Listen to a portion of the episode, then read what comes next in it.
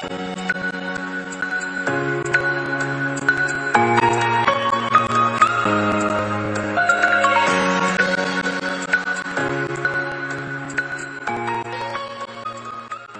moin, ihr Lieben und herzlich willkommen zu Follow on Tour, dem Podcast für all diejenigen, die die beste Version von sich selbst werden wollen. Meine Freunde der Sonne, es ist mal wieder soweit und ich habe einen Gast, ja, ähm, nämlich den René Schurtenberger und ich bin sehr, sehr froh, dass er da ist heute, weil es eine Menge, Menge zu besprechen gibt. Ich habe mich schon lange auf den Podcast hier heute gefreut, ähm, weil es mal wieder ein völlig anderes Thema ist als sonst, ja. Ähm, heute wird es nämlich hauptsächlich so um ähm, ja, das Thema Schriftsteller, also wie ist das, wenn man Schriftsteller ist ähm, und seinen eigenen Verlag hat, gehen. Ja, und ähm, nicht, also wie immer, kurz vorweg, ja, ihr kennt das Spiel, ein bisschen Housekeeping hier heute. Ähm, wenn ihr irgendwas heute mitnehmen könnt, ja, und sei es nur der kleinste Gedankenanstoß, meine lieben Freunde, würde ich mich sehr darüber freuen, wenn ihr ein Like hinterlasst, wenn ihr das Ding hier kommentiert, damit wir in den Austausch kommen können, weil ansonsten kann ich nicht besser werden und ich will euch den besten Content liefern, den ihr eben kriegen könnt. Ja, von daher immer gerne was hier reinhauen in die Kommentare. Ähm, klar, wenn ihr den Kanal abonniert, wäre ich sehr, sehr glücklich. Wenn ihr das Ding auf sozialen Medien teilt, auch. Und zu guter Letzt, ähm, und das sage ich ja jedes Mal wieder, wenn ihr das Ganze an einen Freund, Freundin oder Familienmitglied weitergebt, weil Mund-zu-Mund-Propaganda ist nun mal die beste Werbung, die man kriegen kann. Von daher freue ich mich darüber am meisten. So, Jetzt würde ich sagen, lieber René, ähm, let's go. Normalerweise mache ich das ähm, immer so eine Kombination aus, äh, ich stelle einmal so ein bisschen vor und äh, du darfst dich dann selber auch nochmal vorstellen. Das würde ich mhm. heute auch wieder so machen wollen, gerne. Ähm, und nimm mal vorweg, dass du ähm, selbst Schriftsteller bist seit äh, einer geraumen Zeit, ja. Gerade einen ähm, Roman veröffentlicht oder veröffentlicht hast der sich äh, Wolkenbruch über Fehmarn nennt. Sehr cooler Titel, by the way. Genau. Ähm, mhm. Und äh, selbst seit 2021 verlegerisch tätig bist, ähm, mit einer Partnerin zusammen, ähm, die mhm. selbst auch schon über 500.000 Bücher verkauft hat, was ich eine Menge fand. Als ich das äh, herausgefunden habe, habe ich gedacht, wow. Was ist du? Ähm, ja. Sehr, sehr cool. Ihr habt äh, auch Bestseller-Autoren bei euch im Portfolio, wie den Bruno Waldvogel, was ich auch sehr, sehr spannend fand. Äh, ich persönlich muss sagen, ich kenne den Mann nicht, ja, aber äh, auf jeden Fall sehr interessant zu hören, dass ihr ähm, Bestseller-Autoren bei euch im Portfolio habt. Sehr cool. Ähm, hauptberuflich ähm, bist du tätig in der Pharmaindustrie ähm, und baust nebenbei eben den Verlag auf und äh, äh, bist als Schriftsteller tätig. So, das ist das, was ich ähm, erstmal einmal gerne vorweg mitnehmen äh, oder den Leuten mitgeben wollte. Ja, ähm, zusätzlich eine Sache noch und auch das fand ich mega cool, als ich es gehört habe. Ähm, du bist Vorstand in einem Jugendbuchverein wo, genau. wenn ich das richtig äh, äh, gedeutet habe, du junge Menschen äh, förderst im kreativen Schreiben, beziehungsweise dieser Verein fördert junge Menschen im kreativen Schreiben. Sehr, sehr coole Sache, genau. ähm, wo wir auch mhm. noch so ein mhm. bisschen drauf eingehen werden. Ja, aber jetzt ähm, würde ich ganz gerne einmal das Wort an dich überreichen. Du kannst ja noch mal vielleicht zwei, drei Sätze ergänzen für die lieben Leute da draußen, ja, dass sie so ein bisschen klein, äh, kleines Gefühl dafür kriegen, wer du eigentlich bist. Ja, klar, danke. Erstmal, ähm, ja, schön, dass ich hier sein darf. Äh, Christian, freut mich natürlich auch sehr, habe mich auch schon sehr darauf gefreut, auf dieses Gespräch jetzt mit dir.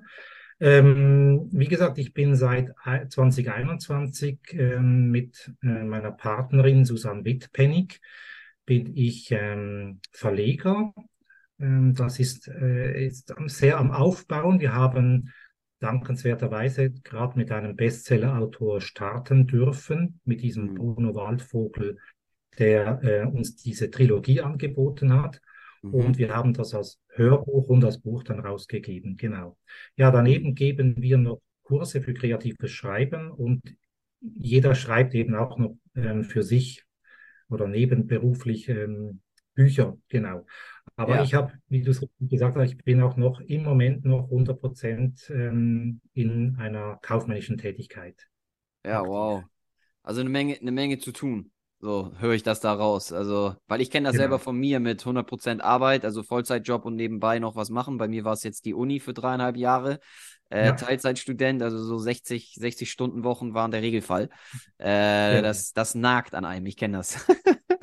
ähm, Du, pass auf, lass uns, lass uns mal da einsteigen. Äh, die erste Frage, die ich so für mich hatte, als ich das gelesen habe, habe ich gedacht, weil eben genau dieses Thema Hauptberuf und dann eben nebenbei einen Verlag aufbauen.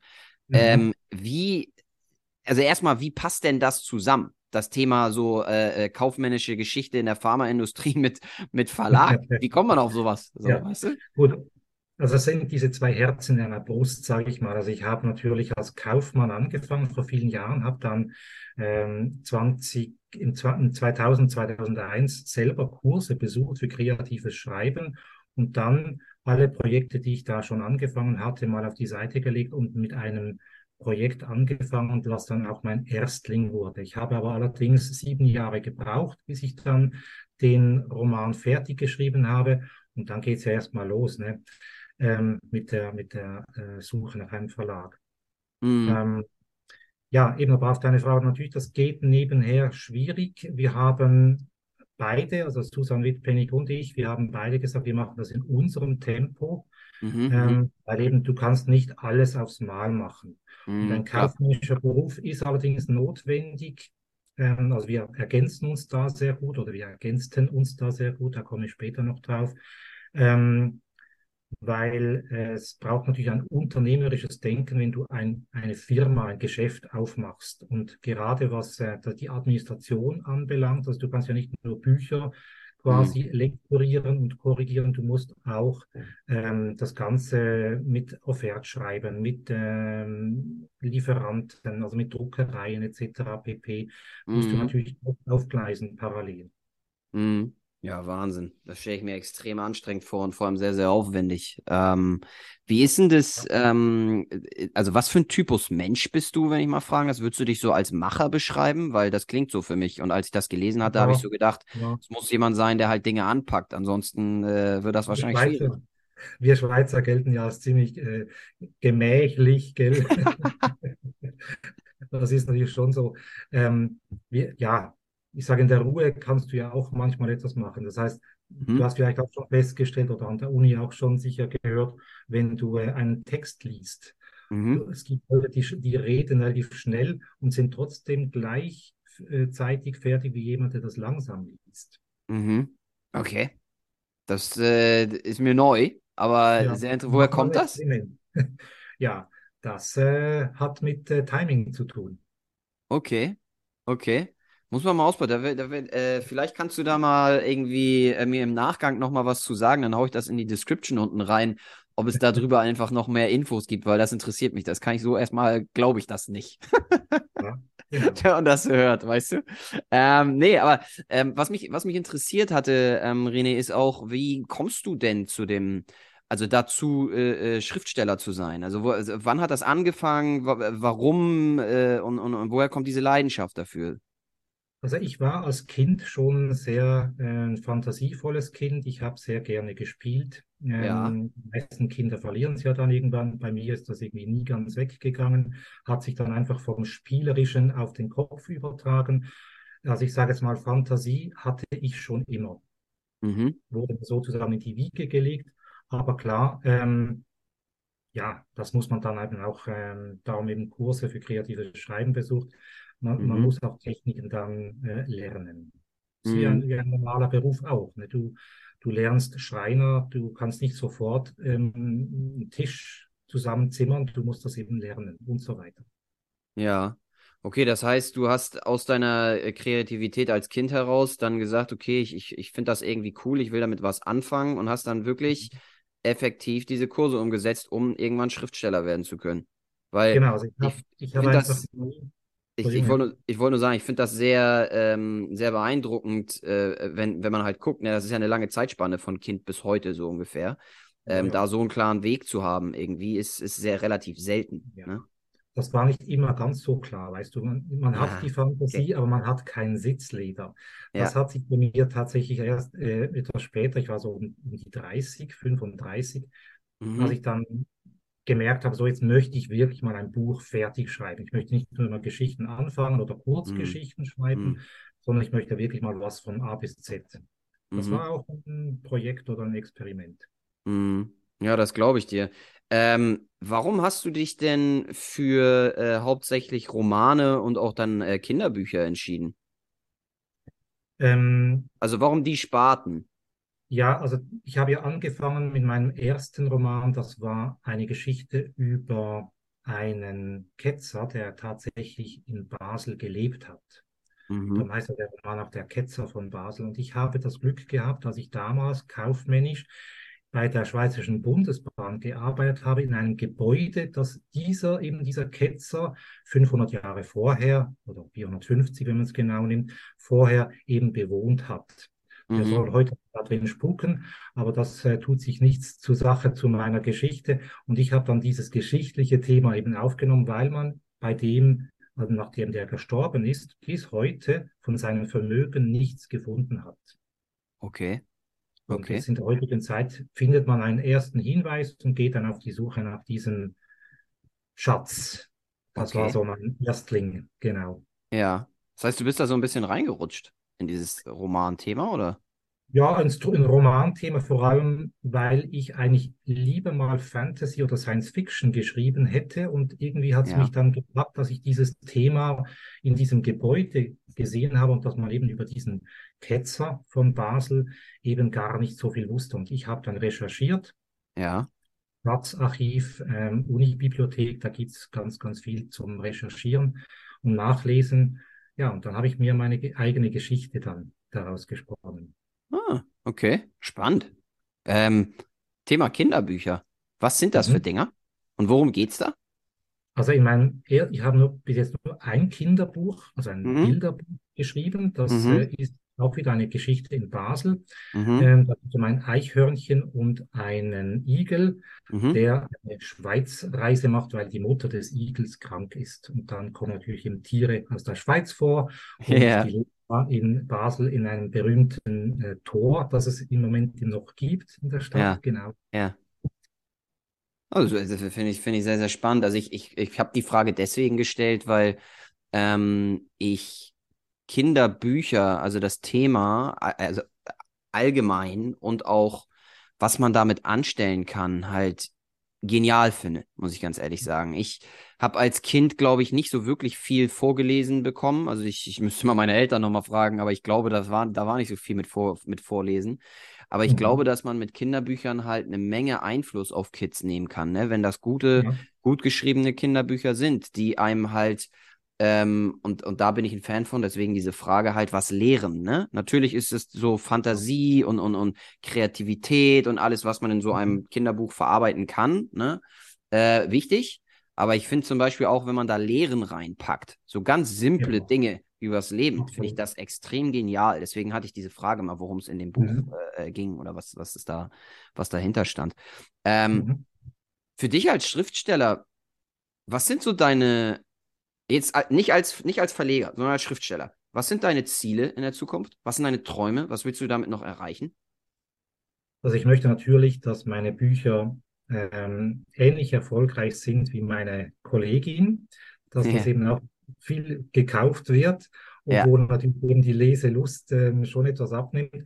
Aber mein Ziel ist natürlich, ich, mein Fokus ist eigentlich auf Jugendbuch. Meine Schrift und m- meine Wortwahl ist eigentlich jugendsprachlich geeignet. Nicht, sag ich mal, wenn man es filmisch anschaut, ähm, 12 und nicht äh, 16 oder 18. Ähm, also Ja. eben nicht Fäkalsprache, sondern ich möchte wirklich eigentlich auch diese Sprache beibehalten, dass man eben Ja. äh, unterhalten wird, dass man Jugendliche wieder zu, zum Lesen bringt. Ja, Ähm, und eben die Abenteuerlust. Also in meinem Kinderbuch geht es ja auch, die, die, die zwei Tiere machen eine abenteuerliche Reise, haben Ja. Mut, müssen über sich hinauswachsen ja, ähm, und wagen mal was. Und Ja. das ist so, was ich auch denke, ja, eben Abenteuer und Rätsel lösen, genau, das ist so meins, was ich in meinen Ja. Büchern transportieren möchte. Du sagtest gerade, dass die Leselust abnimmt. Das, Mhm. ähm, also ich kann mir das vorstellen. Ich habe es aber noch nie so gehört. Das ist jetzt das erste Mal, dass ich Mhm. das wirklich höre. Ist, also erstmal, Mhm. offen, ist das so? Und zweitens, ist das irgendwo, kann man das irgendwo nachvollziehen, nachlesen, irgendwas? Weil das finde ich schon spannend. Also nachlesen in dem Sinne nicht, aber beobachten kann man das sehr gut. Also ich, wenn ich, wenn das jetzt in deinem Umfeld mal schaust, wie viele mhm. junge Menschen noch mhm. lesen oder mhm. mit einem Buch vor der Nase sind. Das war in, mhm. meinem, in meiner Jugendzeit schon anders. Und ich bin jetzt sehr viel mit dem öffentlichen Verkehrsnetz unterwegs. Ja. Und ich sehe ganz, ganz selten Leute, die noch ein Buch haben. Meistens sind das dann ähm, ältere, also ich sage es mal in meinem Alter oder noch älter, die ein Buch haben. Mhm. Aber Jugendliche, die haben, gut, wenn sie noch ein E-Book vor sich haben, ist das ja nochmal was Schönes, aber das sehe ich praktisch nicht. Die sind am Handy und schauen ihre Filmchen. Mhm. Ja, finde ich spannend. Also, ähm, wenn du das so sagst, bin ich, bin ich total bei dir. Das ist, wenn man irgendwie in der, in der Bahn sitzt oder irgendwo öffentliche, öffentlich sich bewegt, dann, dann fällt einem das schon auf. Das ist, das ist richtig. Ähm, welchen, welchen Stellenwert gibst du denn dem Lesen generell? Für, für den Mensch allgemein? Würde mich mal interessieren, weil ich, ich ja. nehme eine Sache vorweg. Ich habe mhm. Lesen mhm. immer verabscheut. Ja, wirklich. Seit äh, bis vor mhm. drei Jahren. Und vor okay. drei Jahren hat mich das gepackt, einfach weil ich, ich sag mal, eine, eine in Anführungsstrichen irgendwie so persönliche Reise, Weiterentwicklung, wie auch immer. Seit, seitdem mhm. geht das relativ ordentlich bergauf und vorwärts bei mir. Also nicht, dass es vorher nicht so war, aber noch ein Stück mehr. Und Lesen ist ein Teil meiner Routine geworden. Mhm. Und mittlerweile ähm, hat das für mich mit den höchsten Stellenwert zu lesen. Und ich finde es ja, also genial. Ja. Und mhm. ähm, ich, ich wollte dich mal fragen, als eben Schriftsteller und Ver Verleger, äh, offensichtlich hoher Stellenwert, aber wie hoch ist der? Also ja, schon sehr hoch, weil, äh, also ich muss vielleicht mal so sagen, ähm, wenn du ein Buch liest oder wenn du einen Film daneben schaust, also wenn du mhm. das vergleichst miteinander, mhm. ein, ein, Buch nimmt dich ja mit in die Geschichte, also wenn mhm. sie gut erzählt ist, natürlich, mhm. und ähm, es wie soll ich sagen, es äh, reizt deine eigene Fantasie so an, dass du eben die, in die Geschichte reinkommst oder sogar noch weiter spinnst. Mhm. Das passiert natürlich beim Film nicht, weil da bist du dann wirklich nur noch ähm, ja, ähm, Beobachter und mhm. äh, Konsument sozusagen. Mhm. Beim Buch mhm. hast du quasi von der Fantasie her eine eigene Rolle ja. und ähm, kannst daher eben auch mit quasi mitfantasieren. Mhm. Und darum ich... ist es für mich, und, und hat natürlich auch mit der Sprache zu tun. Also ich weiß nicht, wie du das beobachtest, aber ich habe den Eindruck, dass die Sprache generell oder die, der Wortschatz der Sprache abnimmt. Ja. Und das hat damit zu tun, dass man eben weniger liest, dass man weniger mhm. wortreich oder eben gut formulierte Sätze hat. Mhm. Ähm, ein E-Mail, was du bekommen hast, oder das äh, wimmelt von Rechtschreibfehlern. Und das hat nichts mit mit äh, Migrationshintergrund zu tun. Wir Schweizer tun uns ja da manchmal auch schwer. Ja. Aber auch eben die, die, für uns ist ja Hochdeutsch die erste Fremdsprache. ähm, ja, ist so. Wir, wir, sprechen ja Schweizerdeutsch, oder? Respektive in ja. anderen Teilen der Schweiz äh, Italienisch, Französisch oder äh, Romansch. Genau. Ja, ja. Ja, ja nee, lustig. Aber ja, ich sehe das, ich das genauso wie du. Also Wort, Wortschatz nimmt definitiv so langsam ab. Es verenglischt sich auch natürlich ganz viel, ne?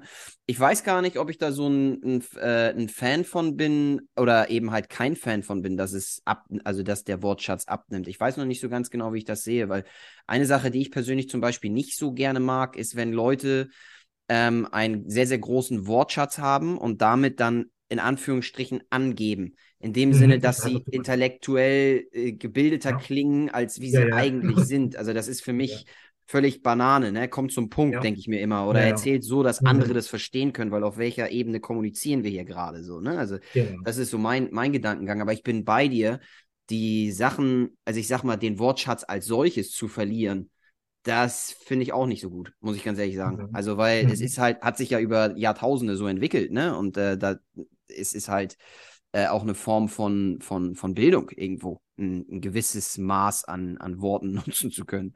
Äh, sag ich dir, sag ich dir, wie es ist.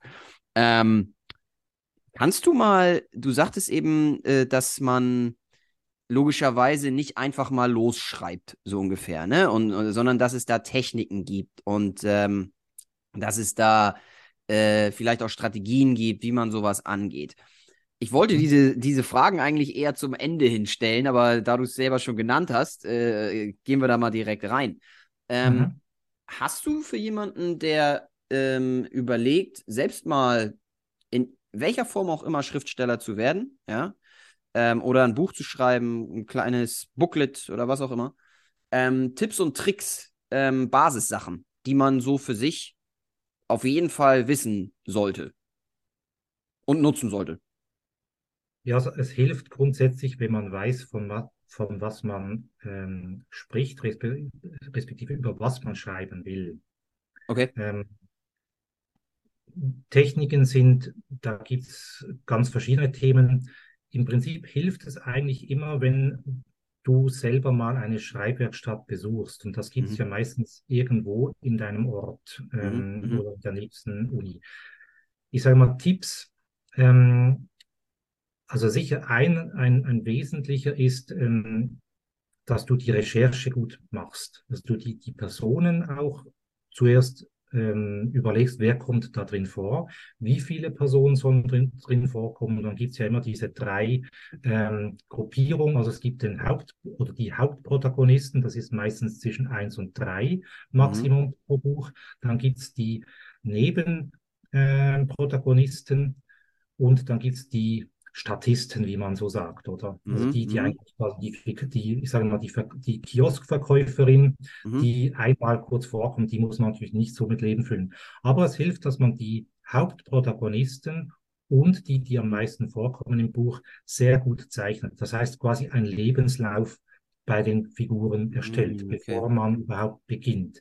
Mhm. Manchmal ändert sich das auch in der Geschichte. Es kam mir also auch schon vor, dass plötzlich eine Figur äh, einfach sich ins Buch gemogelt hat, sozusagen. Mhm. Und ähm, ich fand die dann so lustig, dass ich die dann äh, eigentlich in den meisten Büchern mit einbezogen habe. Die wurde dann immer, oder wurde immer mehr Fleisch an den Knochen gegeben. Ja. Ähm, solche Sachen gibt es. Ähm, es gibt das, das Thema Mindmapping, was wir auch in den Kursen immer wieder zeigen. Also das ist praktisch ja. das Gegenteil von also Mindmapping ist, hat ja die, die logische Seite zur Folge und beim, mhm. bei den Schriftstellen sagt man Clustern, das ist dann die intuitive Seite. Also das mhm. Bild sieht am Ende ähnlich aus von den Bäumen, man kennt das so, mhm. aber der Weg dahin ist komplett ein anderer. Mhm. Okay. Ähm, dann gibt es Techniken wie zum Beispiel, ähm, wie ein Dialog geschrieben werden sollte, also dass man nicht alles in einem Block macht. Das gibt, ich bekomme schon Manuskripte, da ist alles da quasi in einem Block drin. Ja. Und du weißt, wer spricht jetzt wer. Und normalerweise hilft es auch fürs Auge, für den Leser, wenn man einfach sagt, okay, es ist sie dran, dann ist er dran und das ist mhm. immer ein neuer Absatz. Mhm. Person 1, Person 2, Person 1, Person 2, dass man einfach erkennt auf, mit bloßem Auge schon im mhm. Buch, wer jetzt spricht. Mhm. Und ja, man, tut sicher nichts Falsches, wenn man einfach auch mal Bücher, vorzugsweise natürlich Bücher von deinem Lieblingsautoren liest und schaut, ja. wie hat er das gemacht. Ja. Dann gibt es natürlich Techniken, wie man Drama ein, in, einstreut, wie man Tempo rein und rausnimmt, oder? Das sind alles Sachen, die du da lernen kannst. Ah, genial. Okay, das wusste ich gar nicht, dass es da so viel, so viel. Ja, gut, ich meine, ich achte da natürlich auch persönlich gar nicht so drauf, wenn ich sowas lese. Ne? Das kann sein, dass ich das alles äh, äh, unterbewusst mitnehme und wahrnehme, aber gar nicht, gar nicht schnall, was der, äh, äh, der Autor da gerade gemacht hat oder wie er mich da in so manipuliert, Richtung... gell? Ja, ja, ja, ja, ja. Ich wusste gar nicht, dass ihr so manipulativ seid. Mhm. Ja, ja. aber, aber, im positiven Sinne, ne? Weil ich finde das, ich das genial, wenn man sowas kann. Also mhm. du hast recht, wenn ich mir verschiedene Bücher angucke und ich habe hier, also kein Scheiß, ich habe hier gerade neben mir irgendwie 35 Bücher liegen, ähm, dann, mhm. dann und darüber nachdenke, wie jedes einzelne irgendwie geschrieben ist, dann ist es immer völlig unterschiedlich gefühlt, ne? Und, und das äh, ist schon irgendwie, also offensichtlich verschiedenste Techniken da an, am, am Werk. Ähm, Sag mal, mit dem Thema der Volkshochschule, wo du eben diese Kurse ähm, äh, anbietest, ne? Ähm, kannst mhm. du mal so ein bisschen von deinen, weil da, das finde ich immer sehr, sehr wichtig und äh, stelle ich immer gerne raus in den, in den Episoden. Was sind so deine größten Herausforderungen, wenn du den Leuten da was beibringen willst? Und als zweites, was sind so deine Key Learnings? Was, was hast du für dich da bis dato mitnehmen können von diesem Lehren, andere etwas lehren? Also eben, man lernt ja auch selber immer was, genau. Ähm, mhm. Die wir haben das so gelöst, dass wir das bei mir zu Hause gemacht haben. Also wir haben Mhm. das Schreibstube genannt, dass es im Okay. Wohnzimmer ist. Das hilft den Kandidaten schon mal, dass es nicht in einer Schule ist. Okay. Ähm, das wäre die Option gewesen. Das heißt, die ganze Organisation wird von der Volkshochschule gemacht, die, die ganze Reklame, die ganzen Abrechnungen. Wir mussten da nichts machen. Wir, wir, Mhm. wir kamen wirklich die, die Kandidaten einfach ähm, zu Hause an. Und wir haben sie auch abgeholt in den Wohnzimmerstube mit Kaffee und äh, äh, Croissants oder Gipfeli, wie wir in der Schweiz sagen. Das heißt, so als Einstieg, um die Leute eben auch, ähm, ja, dass das ein Wohlbefinden ist. Das, die Key Learnings sind natürlich schwierig, weil mh, wir hatten eine Altersgruppe zwischen 16 und 68. Mhm. Also das ist ähm, natürlich hat jeder seine eigenen Bedürfnisse. Die einen Mhm. wollten Fantasy schreiben, die anderen ihre Biografie. Mhm. Mm, Man muss natürlich etwas machen, was für alle einigermaßen stimmt und trotzdem jeder etwas davon mitnehmen kann. Mhm. Der Vorteil, den wir beide hatten, also Susan und ich, die die Kurse zusammen gemacht haben, wir haben uns aufgeteilt mit den Themen und wir haben Mhm. uns dann auch die, die, äh, den Ball zugeworfen. Mhm. Also das hat recht gut funktioniert und natürlich, du bist nicht nur als Kursleiter da, sondern eben auch von den ganzen Erfahrungen, die du als Schriftsteller schon ähm, gemacht hast, also respektive vor allem die negativen, die du gelernt hast, Ja, die mussten, konnten wir natürlich so weitergeben, die mussten die Kandidaten nicht nochmal machen. ja. Ja, ka- das kann ich sehr gut verstehen. Was haben denn die, ähm, die Leute, die diese Kurse besucht haben, was hat, wa- was ist dir aufgefallen, womit die am meisten zu kämpfen hatten? Weil ich meine, die gehen ja offensichtlich dahin, um besser zu werden und was zu lernen. So, aber äh, ich meine, womit struggelt man denn, wenn man mit sowas mal anfängt und sich dafür interessiert? Meistens mit der Zeit. Du musst deinen Tagesablauf so einrichten, dass Schreiben passt. Okay. Jetzt bei meiner Kollegin ist es ja so, die hat nicht einen 100% Job, Ja, ähm, sondern nur 40. Die kann die ganze Woche schreiben, wenn sie schreiben will. ja. Ähm, ich nicht. Ähm, und das sind natürlich unterschiedliche Themen. Das heißt, auch unsere Kandidaten hatten natürlich zum Teil 100% Jobs, äh, mussten noch zur Schule oder Mhm. ja, was auch immer. Und äh, die Zeit zu finden, das musst du, also da gibt es auch Techniken oder äh, kann man auch Tipps geben, wie man das macht. Aber Mhm. was dann für dich stimmt, das ist so, so ähm, individuell, wie deine Schreibweise ist oder Mhm. wie dein Naturell halt ist.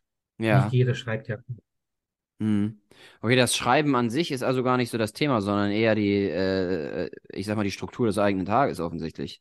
Hätte ich jetzt nicht gedacht. Ich hätte jetzt gedacht, Ja. dass äh, Leute irgendwie, das wäre nämlich noch so ein Thema von mir gewesen, äh, Mhm. äh, irgendwie mit Schreibblockaden zum Beispiel viel zu kämpfen haben oder ähm, mit Wortfindung oder sie wollen klüger klingen in ihrem Buch als, als das, was eigentlich benötigt wird oder Mhm. weißt du, so eine Geschichten. Das wäre Ja, eigentlich das, wo ich als erstes jetzt dran gedacht hätte.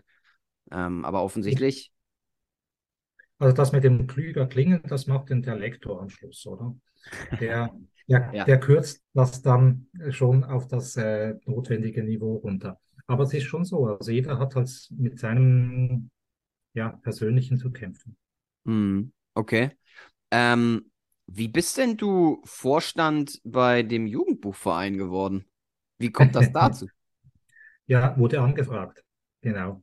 Ich Okay. hatte einen Lektorenjob für ein Buch, das ich gemacht habe, oder das ich ähm, eben lektorieren durfte, von einem Bestseller-Autoren, den ich kenne, der bis jetzt nur Englisch ähm, geschrieben hat Mhm. und der unsicher war in der deutschen Sprache. Da Mhm. haben wir das Buch lektoriert ähm, und er hat sie, er, er ist der Präsident von diesem Kinder- und Jugendbuch, äh, Jugendbuchverein, genau.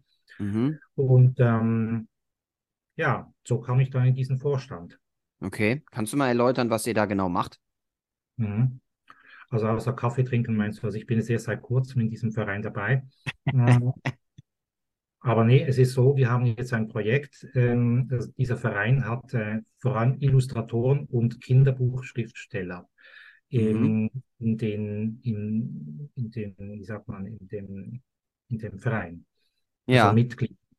Und ähm, äh, wir als Vorstand haben jetzt ein Projekt lanciert und auch Fördergelder schon dafür bekommen, mhm. dass wir in der Schweiz die Leselust eben wieder steigern wollen an Schweizer Schulen okay. mit Storytelling-Kursen, die wir geben wollen oder eben ähm, ein, ja, lancieren wollen mhm. und wo Jugendliche eben zum Beispiel einen dreiminütigen Spot und ihr Projekt vorstellen können.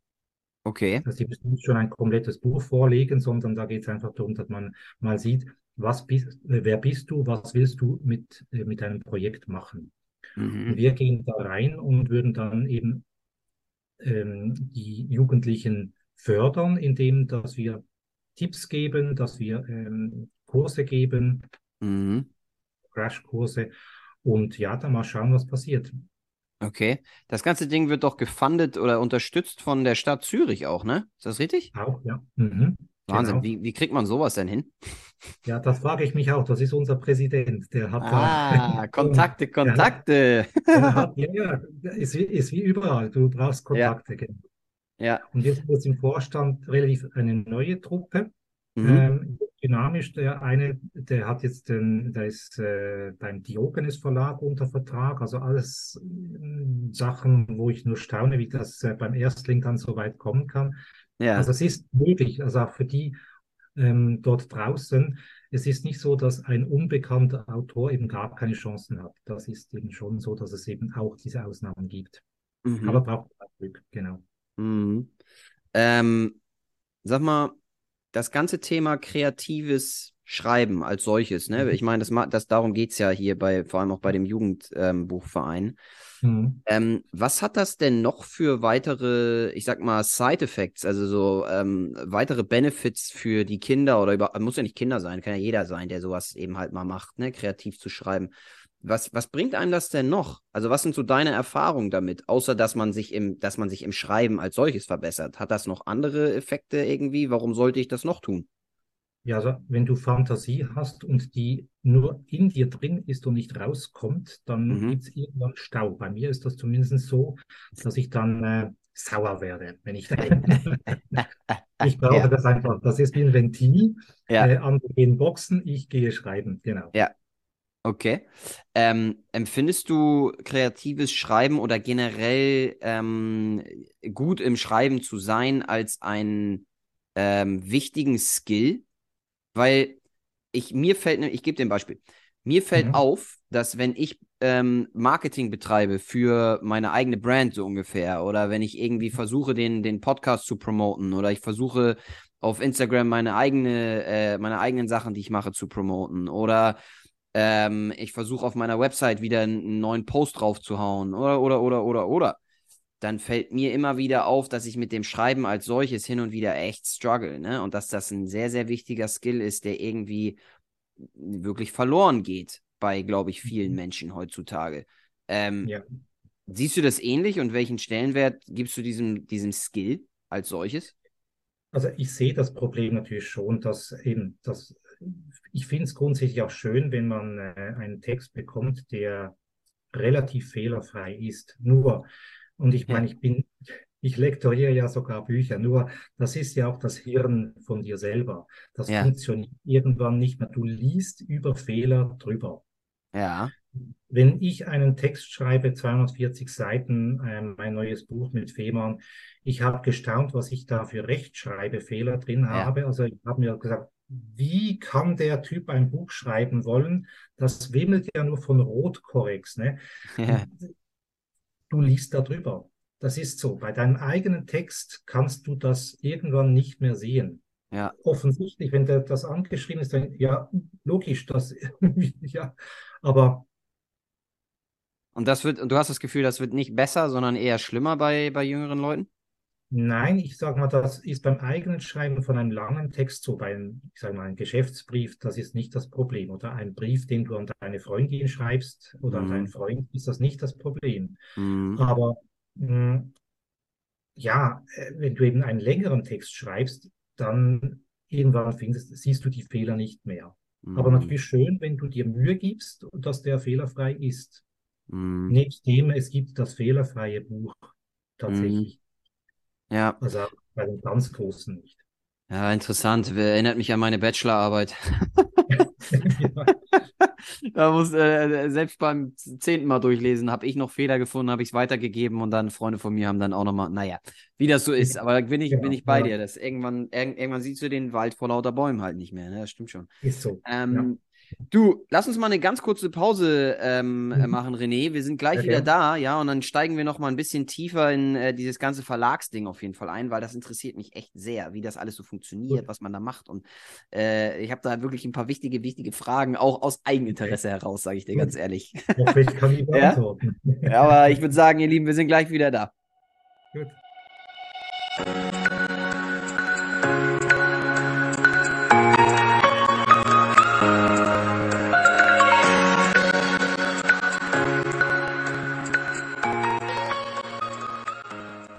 Freunde der Sonne, wir sind wieder da. so, äh, René, lass uns mal weitermachen direkt. Ähm, du hattest eben, ich, ich will da mal anknüpfen, du hattest eben gesagt, dass ähm, als du ähm, die Kiddies beziehungsweise ähm, die Jugendlichen auch so ein bisschen gelehrt hast, dass du denen eben auch hin und wieder mal deine eigenen Fehler äh, oder denen das mitteilen konntest, was du für eigene Fehler gemacht hast. Mhm. Ich fand das sehr spannend, als du das erwähnt hast. Was waren für dich so die größten Fehler, die du als, als Schriftsteller bis dato gemacht hast, die du wirklich vermeiden würdest oder anderen empfiehlst zu vermeiden? Ähm, der größte Fehler ist zu glauben, wenn das Buch fertig geschrieben ist, dass dann der, die Verlage Schlange stehen. Das ist, glaube ich, der größte Fehler, den ich gemacht habe. Okay. Und ich habe dann, und ich habe dann ein Massenmail gemacht an alle Verlage, die ich irgendwie vorher recherchiert habe. Das mhm. funktioniert auch nicht. Also das ist wie eine einzelne Bewerbung, die du für eine Firma machst. Mhm. Die funktioniert bei der Firma A und bei der B musst du was, was anderes machen. Mhm. Okay. Genau, das war so, das war so rein ablauftechnisch das, das äh, Gröbste. Und ich habe natürlich den Hauptfehler, den ich gemacht habe und beim Band 1, beim Band 2 ging es dann eben viel rasanter. Ich habe ja gesagt, ich habe fast sieben Jahre gebraucht, bis ich den, das Buch fertig geschrieben habe, weil ich am Anfang den großen Fehler gemacht habe. Ich habe den Plot nicht skizziert. Okay. Den roten Faden der Geschichte. Oder das heißt, wenn du dann irgendwie wieder mal Zeit hast, ich hatte ja dann eben nicht mehr so viel Zeit, hauptberuflich noch was anderes. Mhm zwei, drei Wochen, vielleicht einen Monat oder zwei Monate und dann schreibst du weiter. Du musst zuerst mal wieder lesen, was du geschrieben hast. Ja, ja, ja. Und ähm, bis dann die Schreibzeit sozusagen ähm, fertig war, habe ich praktisch nur gelesen, was ich geschrieben habe. Mhm. Ja, dann kommst du natürlich nicht weiter. Wenn du dir mhm. vorher überlegst, welchen Weg ich gehe von A bis Z, oder ja. dann weiß ich genau, okay, im äh, Kapitel 17 sollte das passieren. Das kann natürlich leicht ändern, aber du hast ein Gerüst.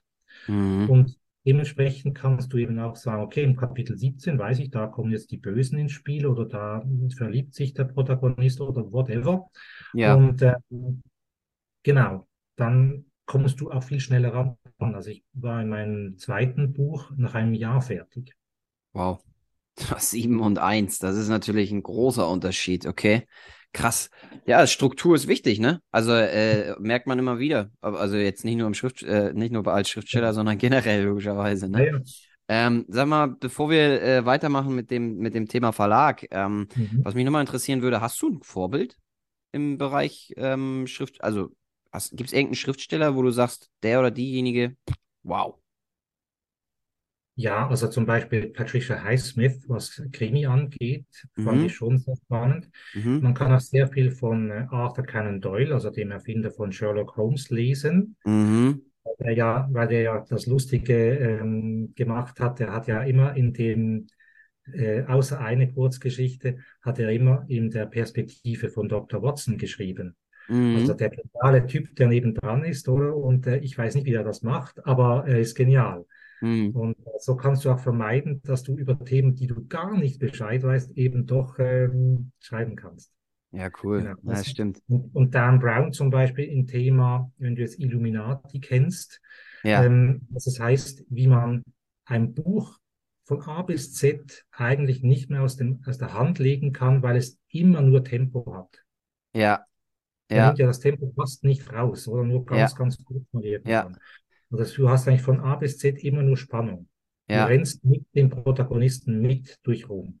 Ja, aber ist das denn was, was eigentlich, äh, ich hatte mal irgendwann gehört, äh, dass das eigentlich nicht so der normale Weg ist, den man äh, äh, eigentlich gehen sollte, weil die Leute gar nicht diese Aufmerksamkeitsspanne haben. Ich meine, das muss man sich mal überlegen, da stundenlang so ein Buch und ich lege es nicht mehr aus der Hand, weil er das so gut gemacht hat. Also ich, ich äh, das ist ein gutes mhm. Beispiel, ja, aber ich glaube, deswegen gibt es die wenigsten ja. Bücher, die so sind, oder? Ja, also das heißt, ähm, man muss auch mal einen Tee trinken können. Genau, wir sind jetzt mittlerweile gewohnt, dass zwischendrin ein Werbespot kommt, wo man sich was vom Kühlschrank holen kann. Genau. Ja, ja. ja. Ähm, mhm. das, das Thema Verlag, ne? Ähm, ich sag dir ganz ehrlich, ich habe da absolut gar keine Ahnung von. Ähm, mich würde aber mal interessieren, kannst du mal so ein bisschen skizzieren, was alles zu so einem mhm. Verlag dazugehört? Also was, was sind so die Kernbereiche des Unternehmens an, an, an sich und, und was macht man da im Detail? Also man denkt ja immer Verlag, naja, die veröffentlichen Bücher. Ja, so, ne? Genau. So, so, äh, hä? Ja, okay. Aber genau. Äh, ja. was, was macht ihr was da? da? Was da alles damit zu tun hat. Also du bekommst ja. erstmal ein Manuskript angeboten und das findest du dann so gut, dass du das Buch machen möchtest. Mhm. Dann musst du es natürlich lektorieren und korrigieren. Mhm. Mhm. Vorgängig musst du dich mit dem ähm, Autoren einigen. Du machst also einen kaufmännischen Vertrag. Ich sage es ja, das ist wieder hilfreich, wenn man Kaufmann ist. Mhm. Du machst einen Vertrag und äh, einigst dich über die vertraglichen Bedingungen wie Tantiemen etc. pp. Und wir mhm. sind ja als Verlag ähm, zwar ein kleiner Verlag, aber wir verlangen nichts vom, vom Autoren. Also wir veröffentlichen wie ein großer Verlag. Mhm. Wir sind kein Kostenzuschussverlag, das gibt's ja dann eben auch noch. Mhm. Und ähm, Genau, dann äh, musst du mit dem, mit dem Cover schauen, du musst ähm, Werbung initiieren. Mhm. Wir haben äh, das Ganze über ein Buchverteilzentrum, das äh, einen Außendienstmitarbeiter beschäftigt. Dann veröffentlichen wir nur zweimal im Jahr, also im Frühling und im Herbst, weil der Mitarbeiter, also der Außendienstmitarbeiter geht dann auf die, auf die verschiedenen Buchläden zu. Also ja. wie früher, Türklinken putzen, sagt man dem so. Ja. Ähm, und hausiert da mit diesen Büchern. Also natürlich nicht mit den Büchern an sich, sondern mit, mit äh, Flyern. Ja. Äh, das ist etwas, was wir dann eben auch machen müssen. Wir müssen die Werbung initiieren. Wir müssen mhm. die Schaltungen machen. Wir müssen das auch den äh, Online-Verlag ähm, Marketing ähm, mhm. anderen Seiten, also äh, Lovely Books, Amazon, wie, mhm. wer auch immer da die verschiedenen Buchläden mit Werbung mhm. Mhm. mhm. Das ist alles, was ein Verlag dann noch nebenher macht. Mhm. Und da wow. natürlich auch, ähm, wenn die, die Bücher dann da sind, Lesungen organisieren. Mhm. Okay, das zählt dann ja. zum Marketing, gehe ich von aus, ne? Genau. Mhm, mhm. Äh, wenn ihr jetzt so anfangt als in Anführungsstrichen neuer kleiner Verlag, ne, mhm. ähm, müsst ihr dann auch euch die Schriftsteller, ich sag mal, akquirieren? Oder Nein. kommen die trotzdem zu euch? Ja. ja. Aha, okay. Das ist, das ist, also es gibt ja eben diese sogenannten schwarzen Schafe, die werden immer in der, in überall ähm, Autoren gesucht, kommen sie zu uns. Das sind meistens dann eben ähm, Verlage, die dann von den Autoren Geld wollen. Mhm. Das, gibt, das ist ein lukratives Geschäft, das gibt es tatsächlich, ähm, ist aber nicht unseres. Wir wollen mhm. am Buch verdienen, nicht am Autoren. Der Autor mhm. soll eben optimal bedient werden von uns und es soll eine Partnerschaft natürlich sein. Und daneben ähm, wollen wir natürlich das Buch so attraktiv platzieren, dass es dann eben viel gekauft wird. Mhm, kann ich verstehen. Wie kann man, ähm, wie kann man denn für ein Buch, so doof das jetzt klingt, ne? Aber äh, man weiß ja von vornherein, würde ich jetzt mal von ausgehen, korrigiere mich bitte, wenn ich hier jetzt Quatsch erzähle, aber man weiß ja von vornherein nicht, ob das Buch jetzt sich gut verkauft oder nicht verkauft. Okay, du hast vielleicht bekannte Autoren, da ist das klar in Anführungsstrichen, das wird wieder ein New York Times Bestseller zum fünften Mal. so ungefähr, ja, ja weil jeder kennt mhm. den und der Harry Potter verkauft sich nochmal wieder 20 Millionen Mal auf der Welt, wie auch immer. Das ist was anderes, die nehmen wir mal raus. Mhm. Aber sagen wir, du hast halt normale Schriftsteller. Ähm, wie setzt man denn einen Preis fest für so ein Ding? Weil manche, ja, jetzt mal ernsthaft, ja, weil manche kosten ja, irgendwie 8 ja, Euro, ja, kriegst bei Amazon mhm. und die anderen Dinger kosten 29 und äh, haben aber die gleiche Seitenanzahl äh, mhm. und sind vielleicht äh, vom, vom Value, ja, was du daraus ziehen kannst für dich oder so, mhm. mhm. Äh, gar nicht mal unterschiedlich. Oder vielleicht ist sogar das mit weniger Seiten besser. Wie macht man das? Also zwischen besser und schlechter kann man sowieso nicht äh, wirklich äh, ja. Aber ja, du hast recht, ähm, ist sehr schwierig. Ich versuche immer mit meinen Büchern, also mit meinen Romanen, die wir veröffentlichen, unter 20 Franken zu sein. Und der deutsche Markt ist natürlich etwas anders gelagert. Wir Schweizer gelten ja als so reiche Nation. Ähm, nee, der Euro und der Schweizer Franken sind ja ziemlich eins zu eins im Moment und trotzdem bieten wir die Bücher in Deutschland doch einiges günstiger an. Mhm. Okay. Das ist Angebot und Nachfrage, das hat eben auch damit zu tun. Ja, okay, verstehe ich. Aber äh, was ich nicht so ganz nachvollziehen kann, sagen wir mal, du hast zwei Bücher, die sind aus dem, aus dem gleichen Genre. Ja, mhm. die haben ungefähr die gleiche Seitenzahl. Es geht vom mhm. Ding her ungefähr um dasselbe Thema hast zwei Autoren und trotzdem kostet das eine 9 Euro und das andere kostet 19 Euro. Und mhm. da frage ich mich, wie, wie evalu evaluiert man das? Also wie macht man das? Ist das einfach nur mal eben, okay, alles klar, verstanden. Das heißt, man setzt einfach einen Price Tag und sagt, das ist es, fertig. Genau. Okay. Genau. Ähm, ja. Wie verdient der Verlag, so doof das klingt, aber wie gesagt, ich bin wirklich absoluter hm, Neuling, ich habe ja. davon keine Ahnung und mich interessiert das. Wie verdient so ein Verlag denn dann am Ende des Tages Geld? Also irgendwo muss ja die Spanne sein. Du hast Produktionskosten, du hast mhm. Kosten der Mitarbeiter, also du und deine ja, ja. Ähm, äh, Kollegin in dem Fall, ähm, du hast äh, Kosten für Marketing etc. pp. Wo, und dann wird das Ding in sagen wir mal, bei uns in Deutschland viel bei Thalia beispielsweise, ja, oder bei Amazon dann für Preis X verkauft. Mhm. Wo, wo verdient ihr Geld? Äh, das ist eine gute und berechtigte Frage. Wenn du die Antwort hast, kannst du. Quatsch. also, es ist natürlich schon viel auch, ähm, ja, einfach mal Wagemut mit mhm. verbunden. Ähm, wir haben eigentlich ist die Marge relativ dünn. Der, da, derjenige, der am meisten an einem Buch verdient, ist der Buchhandel an sich. Hm, und natürlich die Druckereien, äh, die das Buch dann drucken. Ja. Wir müssen natürlich alles mit einbeziehen. Also wir müssen unsere eigene Arbeit einbeziehen, mhm. ähm, obwohl die meistens oder am Anfang eher nicht gratis, aber gegen Null ist. Mhm. Ähm, wir müssen die Druckereikosten mit einbeziehen. Wir müssen den Rabatt, den der Buchhandel natürlich bei einem Buch noch mhm. abzieht. Das ist äh, auch nicht gerade wenig. Mhm. Bei Amazon ist es ähm, exorbitant. Die nehmen ja 65 Prozent. Wow. Da verdient du nicht mehr wirklich viel. Das ist schon ja. so. Das ist Penny Business. Also da verdienst du dann an der Menge. Mhm. mhm. Das heißt, im Endeffekt ist der Verlag Mittelsmann, ne? Ihr seid einfach genau. dazwischen geschaltet, wie so ein Zwischenhändler, ne? Wir sind der Produzent sozusagen, genau. Mhm, mh, verstehe ich. ich. ich. Weil ich stelle mir das gerade in einem anderen Kontext vor, äh, Lebensmitteleinzelhandel als Beispiel. Ne? Da hast du ja auch irgendwie, irgendwo wird das wird die, wird die Butter produziert, das geht dann an den genau. Großhandel. Vom Großhandel mhm. wird dann nochmal, gibt es vielleicht nochmal einen Zwischenhandel genau. und dann geht es zu, geht's zum Rewe rein und, und der Rewe ja. verdient davon am meisten, weil der oben nochmal genau. äh, 10% genau. draufschlägt. Ja. Genau, das ist der okay. So. Mhm. Das, das heißt, ihr müsst am Ende gucken, wo ihr bleibt. Und ich kann mir vorstellen, korrigiere mich, umso größer man wird, umso mehr, äh, ich sag mal, kann man sich auch hinstellen und mit breiter Brust vorangehen und sagen, naja, also unser Kuchen, Teil vom Kuchen sollte vielleicht ein Ticken größer sein. Wenn ihr wollt das über euch produzieren, weil das ist jetzt das 50. Buch, was wir produzieren in diesem Jahr, äh, mhm. dann kann man sich wahrscheinlich irgendwie ein bisschen besser, eine, besser hat man eine bessere Verhandlungsposition, ne? Genau. Ja, ja, okay. Hm. Also du hast ja die Harry Potter ähm, angesprochen, oder? Das ist ja, ja. auch so. Ihr ja. habt ja einen Verlag äh, dann mhm. gehabt, der das gemacht hat. Und die Großen wollten es ja nicht, offenbar. Mhm. Ähm, ja, und die, die, der, dieser Kleinverlag, der kann natürlich sich heute von schreiben. Ne? Mhm. Und das ist bei vielen Verlagen so, die einen Bestseller, ich meine, du weißt ja eben auch nie, ist es dann wirklich ein Bestseller? Plötzlich gibt es irgendeinen ran. Also meine Kollegin, die diese Maya und Domenico Bücher geschrieben hat, ja. das äh, hat sich relativ leicht und flockig angehört, als sie mit dem Verlag dann gestartet ist mit dem Band 1. Die wollte eine Trilogie schreiben ja. und sind dann noch Bücher draus geworden.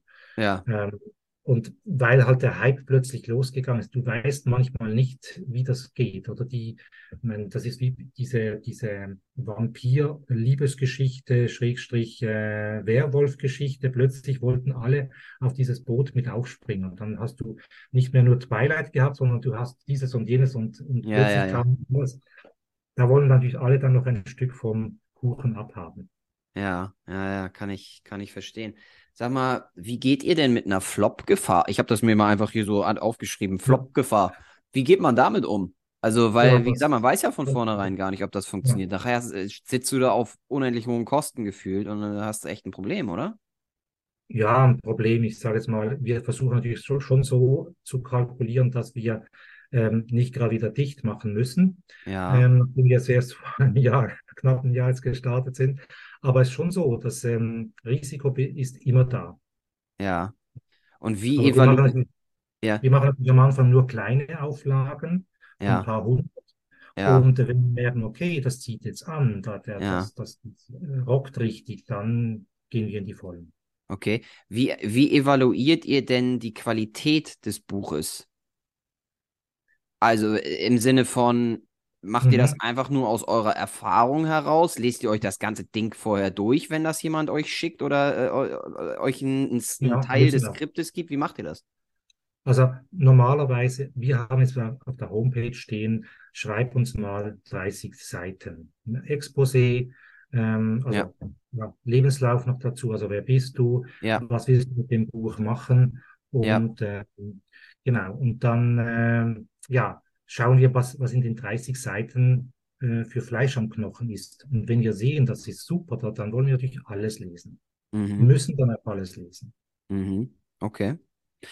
Ähm, nochmal ganz kurz zurück zu diesem Thema Amazon, weil das fand ich exorbitant hoch, was Amazon da nimmt an, an Prozentsatz. Mhm. Ähm, Ja, ist es dann so, dass wenn sich, also sind wir mal unter uns jetzt mal ehrlich, da musst du ja Millionen von Büchern verkaufen, damit du da überhaupt eine ordentliche Marge draus ziehen kannst. Ich habe das übrigens nicht nur von dir mal gehört, sondern auch auf anderen Podcasts von großen Podcastern aus US, die eben auch Bücher veröffentlicht haben und so, die genau das Mhm. Gleiche sagen. Also äh, die meinten auch, äh, da wird, da verdienst du, über Amazon verdienst du wirklich nicht, nicht viel. Das geht eher mehr so ums Mhm. Branding dann. Ist das korrekt?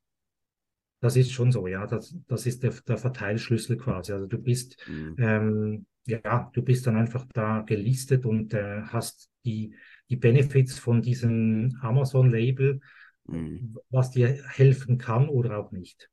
Okay, verstanden. Wenn ihr ein Buch dann in die Buchhandlung bringen wollt, ne?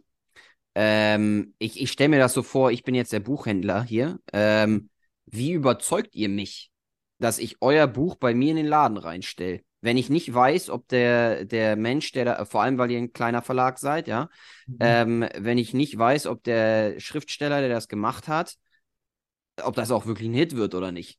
Wie kriegt ihr Mhm. das hin? Das müssen wir zum Glück nicht machen, weil, wie ich am Anfang gesagt, wir haben ähm, einen Auslieferungsdienst, ein Lager, wo wir die ganzen Bücher von uns jetzt äh, lagern. Und der Außendienst, der betreibt auch einen Außendienstmitarbeiter, der Ah, okay. Buchhändler ist, also der ist vom Fach. Und der geht dann diese Buchhandlungen ab, quasi, natürlich nicht alle, wir haben ja Mhm, noch ein paar hundert, ähm, aber der geht quasi drei Monate Buchhandlung zu Buchhandlung Ja. mit unserem Flyer, mit unserem Verlagsprogramm und er hat vorgängig natürlich von uns ähm, einen Einlauf bekommen, was ihm gut ist oder was, de- um was es geht. Er bekommt auch Ja. Ex- Belegexemplare und weiß dann, okay, dieses Buch, das habe ich gesehen, habe ich vielleicht sogar gelesen, finde ich gut und kann das dementsprechend auch ähm, an den, den Mann, die, äh, die, respektive die Frau bringen. Mhm, okay, verstanden, verstanden.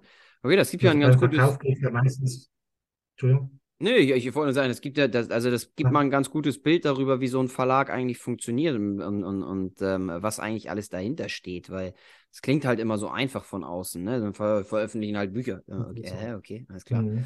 Ähm, sag mal, jetzt, wo ihr das Ding seit 2021 macht, ne, ist ja noch relativ jung, relativ frisch. Also ihr seid eigentlich ja noch ein, ein Baby im Unternehmertum, so gesehen. Kann man Ähm, so sagen. was sind da deine, eure größten Herausforderungen bis dato gewesen?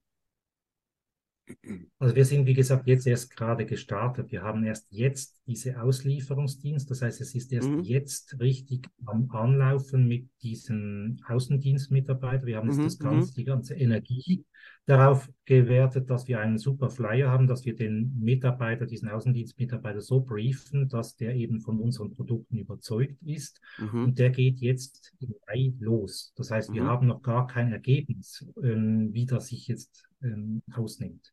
Außer von den Buchverkäufen, die wir jetzt äh, neben, auf dem Nebenschauplatz gehabt haben. Mhm. Okay, das ist, das ist, das ist der eine Part, aber der Part, da erstmal hinzukommen, das interessiert mich. Weil ich meine, ihr habt einen Flyer gemacht, ihr, ihr müsst da jemanden finden, ihr müsst euch zusammensetzen, ihr müsst ein bisschen Hirnschmalz in eure Unternehmung reinstecken. Das ist ja nicht mal eben so. Also es ist ja wie, ich nehme ein anderes Beispiel, willst ein Café oder ein Restaurant aufmachen. Ist ja nicht, dass ich Mhm. heute mir das überlege und morgen habe ich einen Laden, sondern da muss ich ja Genau. auch, ich muss ein Konzept entwickeln, einen Businessplan schreiben, ich muss dies und jenes Genau. alles tun. Das Ja, ist das, was ich meine. Kannst du da mal ein bisschen Mhm. ausufern und sagen, wo hat oder lief das alles super flüssig und easy? Nee, nee, also wir haben natürlich, das ist äh, historisch gewachsen, sage ich jetzt mal. Also wir haben 2021 die Corona-Zeit etwas genutzt Ja. ähm, und haben dann einfach gewisse äh, Themen einfach eins zu eins abgearbeitet, wie Datenschutz für Homepage ähm, erstellen und so weiter, was es da alles dazu braucht, wie wollen wir vorgehen Mhm. ähm, und haben eine Strategie dann festgelegt, wie wir dann loslegen wollen. Mhm. Businessplan, das ist so ein riesiges Thema, genau. Und was für Mhm. Kosten haben wir, was für Unkosten haben wir. Mhm. Ähm, genau. Okay. Was für finanzielle Mittel haben wir überhaupt zur Verfügung? Hast du sowas vorher schon mal gemacht? Äh, Eine eigene Unternehmung irgendwie aufzuziehen in dem Sinne? Okay, was hast du Nein. bis jetzt daraus gelernt in den letzten zwei Jahren? Dass es äh, anstrengend ist, ähm, dass, dass es immer wieder Lehrgeld ist, also wie beim Buchschreiben. Ich habe ja gesagt, Ja. man macht viele Fehler. Ähm, äh, sieht man viele Hürden eben nicht und lauft dagegen. Mhm. oder eine Wand und lauft dagegen. Und ähm, die, die Quintessenz oder das, das Lessons learned ist, nicht aufgeben, Ja. zu sehen, okay, das ist ein Fehler passiert oder Ja. da haben wir was nicht erkannt, Ja. wussten wir nicht. Mhm. Äh, okay, wir lernen dazu. Und Mhm. ähm, es gibt halt keinen Kurs, wie lerne oder eine Lehrstelle, wo man sagt, ich lerne Verlag, Ja. sondern du bist vielleicht Angestellter, du machst eine Lehre in einem Verlag und lehrst das dort vielleicht irgendwie, aber ja, Mhm. Ich finde das, ich finde das so witzig, äh, weil ich ähm, selbst bin noch nicht, äh, also ich habe selbst noch nicht mein eigenes Unternehmen, aber ich werde definitiv, das geht jetzt los in den nächsten ein, zwei Jahren, weil ich wandere jetzt aus im Ende Mai ähm, und will meine eigenen Unternehmen auch hochziehen. Ich spreche deswegen sehr, sehr viel, habe ich auch, ich sag mal, Anfänglinge äh, im Mhm. Unternehmertum an und auch hier auf dem Podcast und die sagen alle immer wieder das Gleiche. Äh, ist schwierig, man weiß nicht genau, wie es läuft, aber irgendwie läuft und einfach weitermachen, nicht aufgeben, äh, äh, irgendwelche lernst was, sondern versuchst du nicht nochmal den gleichen dusseligen Fehler zu machen und das ist irgendwie, ja, dreht sich das im Kreis und man hört immer dieselben Sachen, das ist sehr, sehr spannend. Ähm, ich wollte mit dir nochmal über deinen eigenen Roman sprechen. Kannst du mal so Mhm. ein bisschen ähm, vielleicht ausufern, ähm, ja, was so die, was so die Story äh, dahinter ist? Also ich hatte ja eingangs gesagt, das Ding heißt Wolkenbruch über Fehmarn. Ähm, Mhm. Wie kommt man denn, also erstmal, wie kommst du auf den Titel? Und warum, was hat das mit Fehmarn zu tun? Und äh, du kommst aus, du kommst aus der Schweiz und äh, was soll das? Ja, also der äh, Roman ist eigentlich nicht wirklich ein zweiter Teil, aber adaptiert von einem ersten Roman, den ich geschrieben habe, der heißt Das Interview. Und ähm, Mhm. beim Fehmarn-Roman geht es ja um einen, einen Vater, also ein, eine Familie, die quasi einen Schicksalsschlag erleidet. Also die haben einen Unfall, einen Autounfall Mhm. und die Mutter und der Sohn stirbt. Mhm. Der Vater und die Tochter überleben, schwer verletzt, liegen im Koma, erwachen und haben Gedächtnislücken. Mhm. Ähm, die Tochter macht den Vater dafür verantwortlich, weil sie meint, sie hätte ihn alkoholisiert Autofahren sehen. Mhm.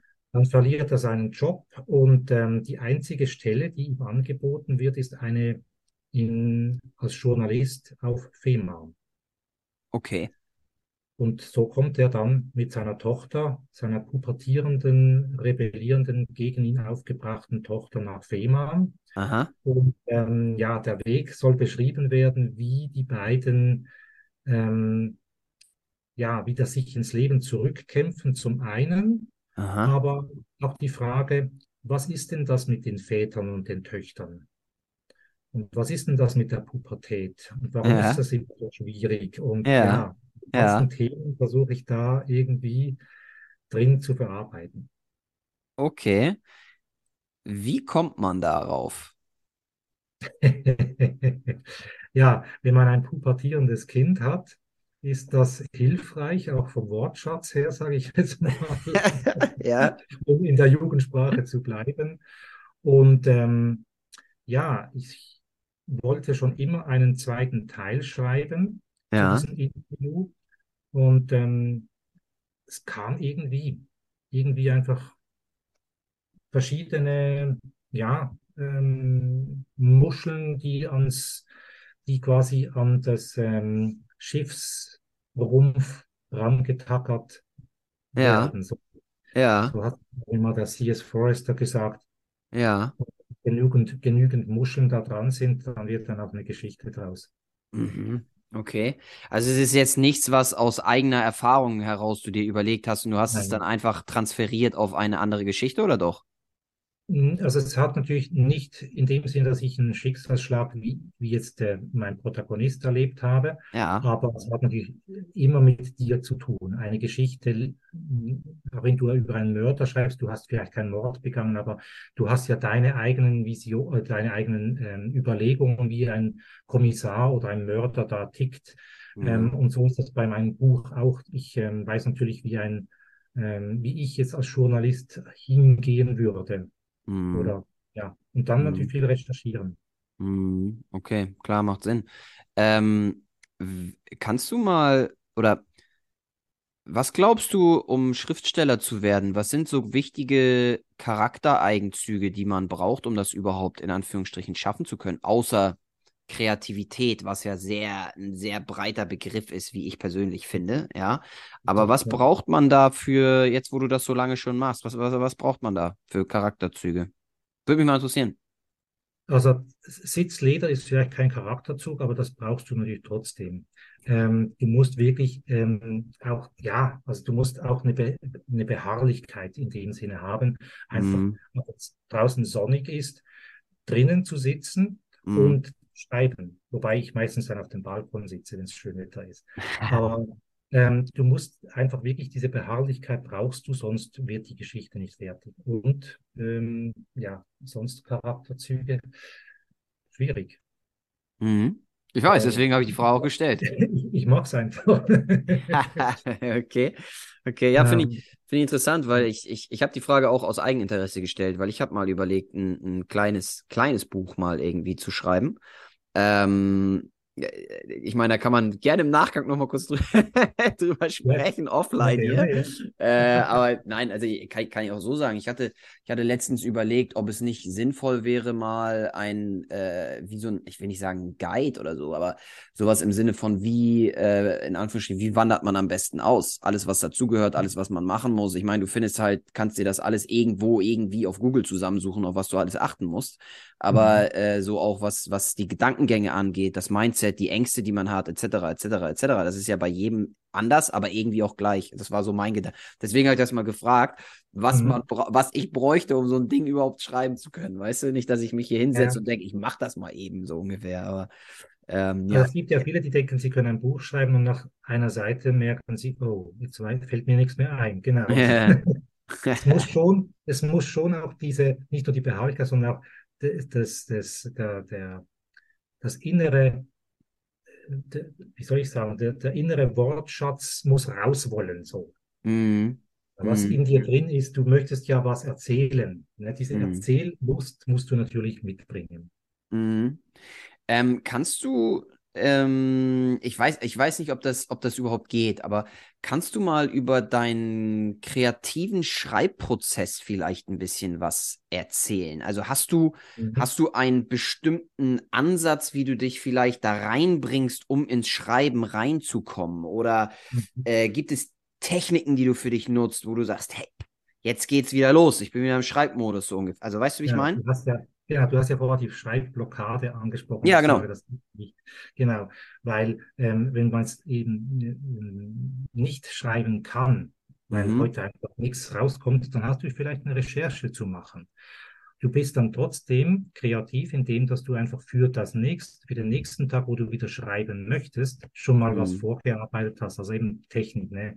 Mhm. Ähm, ich hatte früher so ähm, einen Schreibort, das kann helfen. Ich hatte auch sowas wie eine Uniform, das heißt, ich hatte einfach meinen, meinen Wetterhut an und meinen Schreibpullover Ja. an und das quasi, wenn ich dann diese äh, Uniform anziehe, dann bin ich im Schreibmodus so und dann kann ich loslegen. Mhm. Ähm, mache ich heute nicht mehr. Ich kann heute überall schreiben, aber Okay. das kann, das kann jemandem helfen, der, der sich fragt, wie, wie, wo, was, oder? Das sind so, musst du selber entscheiden. Jeder hat sein eigenes Ding, wo er schreiben und wie er schreiben kann. Es gibt Leute, die können nur mit, mit äh, Schreibblock schreiben. Es gibt Leute, die schreiben mit äh, Computer, mit äh, Handy, was auch immer. Mhm. Ähm, bei mir ist es, ich bin eigentlich jemand, der das automatische Schreiben beherrscht oder Talent hat, wie auch immer. Das heißt, ich ähm, schreibe am liebsten mit dem Computer. Meine Mhm. Finger sind meistens schneller als mein Kopf und ich lese dann auf dem Bildschirm, was ich geschrieben habe. Mhm. Okay. Ja, spannend. Ähm, also, weil ich hätte es mir halt so vorgestellt, dass es, äh, also ich finde die Techniken, die du gerade erläutert hast, finde ich interessant. Ähm, vor allem dieses sich so einen Mantel umwerfen, finde ich ganz, finde ich ganz geil. Ähm, aber äh, ja, also jetzt zum Ende hin hätte ich noch mal so ähm, ein, zwei allgemeine äh, äh, Fragen, Mhm. ähm, die mich auch so einfach noch mal interessieren. Gibt es ganz bestimmte, jetzt nicht Autoren, aber gibt es ganz bestimmte Bücher, die dich erstens in deinem Leben bewegt und vielleicht auch geprägt haben, die du anderen Leuten mal weiterempfehlen würdest, die man sich angucken kann? Ich hau die dann definitiv hier unten in die Description rein, aber es würde mich einfach generell mal interessieren. Ja, ähm, ja, also ich glaube, das Buch, das wir auch immer wieder mal in der Schreibstube benutzt haben, das nennt sich Bibel. weil die Bibel ist eine so große Ansammlung von Geschichten. Ja. Da kann man so viel lernen über Dramatik, über Spannung, Mhm. über wie, wie kann man äh, Spannung aufbauen, wieder rauslassen, wieder Spannung reinbringen. Wenn Mhm. das, wenn man das genauer mal analysiert, ähm, ja, ist so mein Lieblingsbuch eigentlich. Mhm. Okay. Ähm, by the way, ihr Lieben, ich habe äh, gestern, als ich ein bisschen Selbstrecherche betrieben habe, gesehen, Bibel ist das meistverkaufte Buch aller Zeiten. äh, wus wusste ich, wusste ich auch gar nicht. Ähm, Ja. aber ja, okay. Gibt es noch ein anderes, was du vielleicht mitnehmen kannst? Also, weil die Bibel, okay, die kennt jeder. Also, da- da- Definitiv, genau. Ähm, und sonst natürlich ähm, lese ich gerne Fachliteratur, also zum Beispiel eben auch zum Weiterbilden. mhm. Ähm, gibt den, den, den Frei, ähm, kann ich dir noch den Link sonst auch noch schicken, der Bücher schreibt, wie man eben einen verdammt guten Roman schreibt. Das sind solche äh, Themen. Ähm, und natürlich, ich bin Sherlock Holmes-Fan. Ich lese gerne über die Geschichten und finde das immer noch spannend, auch wenn das äh, schon 100 Jahre her ist. Ja. Ja, cool. Äh, kann ich nachvollziehen. Ich finde die Filme geil. Ich habe mir die. Bücher noch nicht angeguckt, aber äh, ich find, fand die Filme sehr, sehr stark. Ähm, Mhm. Ja, also erstmal, äh, ich würde sagen, lass uns, lass uns das Ding hier langsam mal zum Ende führen. Ähm, gibt es was, was dir noch auf dem Herzen liegt, was du den Leuten da draußen ganz gerne mitgeben wollen würdest? Wo findet man dich, by the way? Äh, auf welchen Kanälen kann Ja. man dich erreichen? Und ähm, ja, vielleicht einfach noch mal ein paar Abschlussworte von deiner Seite, die dir wichtig sind. Äh, ja, danke. Also, mir hat es erstens großen Spaß gemacht, jetzt mit dir so zu plaudern. Ähm, ich finde es wichtig, dass man die Fantasie im Leben hat, Ja, weil das ist das Salz des Lebens eigentlich. Wenn man keine Fantasie hat, dann ist es langweilig. Und wenn ja, wir Fantasie haben und diese ausleben können, ist das eigentlich äh, wunderbar. Und man sieht ja auch die, die Kandidaten, die bei unseren Schreibstuben äh, besuchen ge gewesen sind, die haben von jede Palette abgedeckt. Also da war von Fachliteratur bis zur Biografie, bis zu Fantasy und Science Fiction, Liebesromane, da war alles dabei. Und ja, ähm, ja, also wunderbar. dafür lebe ich eigentlich. Also ich finde es einfach wahnsinnig spannend, was Menschen für Geschichten haben. Ja. Und ähm, das, was Verleger natürlich dann zu publizieren zu können, das finde ich natürlich toll und spannend. Mhm. Ja, das ist schön. Klingt, also klingt sehr erfüllend, muss ich ganz ehrlich sagen, das, das so machen zu können. Ich glaube, ähm, um vielleicht meinen kleinen Teil da nochmal so ein bisschen mit anzuschieben. Ich glaube, es geht nicht nur, vielleicht auch nicht nur darum, für die lieben Leute da draußen, die eben zuhören und zuschauen, zu sagen, hey, ich habe diese Kreativität, sondern diese auch auszulassen. Ne? Ob ihr das nun in Form von Schreiben tut oder in Form von, wie ich hier beispielsweise mit meinem Podcast, ja, ähm, oder ihr macht es äh, auf welche Weise auch immer, ja, äh, äh, Bilder malen, Kunst oder so. Das ist, ist glaube ich, ich bin da ganz bei dir. Das ist eine extrem wichtige Sache und ähm, es erfüllt ein würde ich jetzt mal mhm. behaupten. Also mich persönlich erfüllt sowas. Mhm. Ähm, von daher, ja, ihr Lieben, vielleicht einfach mal äh, ein bisschen mehr die eigene Kreativität ausleben. So. Ähm, wo findet man dich denn, René? Auf welchen Kanälen äh, kann man dich äh, finden, wenn man dich kontaktieren Facebook, will? Instagram, äh, Twitter, ja, so den gängigen und natürlich auf unserer Homepage. Mhm. Okay, perfekt. Ihr Lieben, ich äh, hau alles davon unten in die Description rein, ja. Ähm, wenn ihr selbst, by the way, vielleicht mal ein Buch schreiben wollt, eine Idee habt oder schon was ausgearbeitet habt, dann wisst ihr, wo ihr hin müsst. ja. Und ja. Ähm, ansonsten, wie immer zum Abschluss, ihr kennt das Spiel, ja. Wenn ihr heute irgendetwas mitnehmen konntet und sei es nur der kleinste Gedankenanstoß, ich freue mich darüber, wenn ihr das Ding einfach mal weitertragt an Freunde und Familie. Würde mich sehr freuen. Ähm, ansonsten, ihr wisst ja, ich habe euch alle lieb. Ich wünsche euch nur das Beste. Und ich würde sagen, wir sehen und hören uns beim nächsten Mal. Bis dann. Ciao, ciao.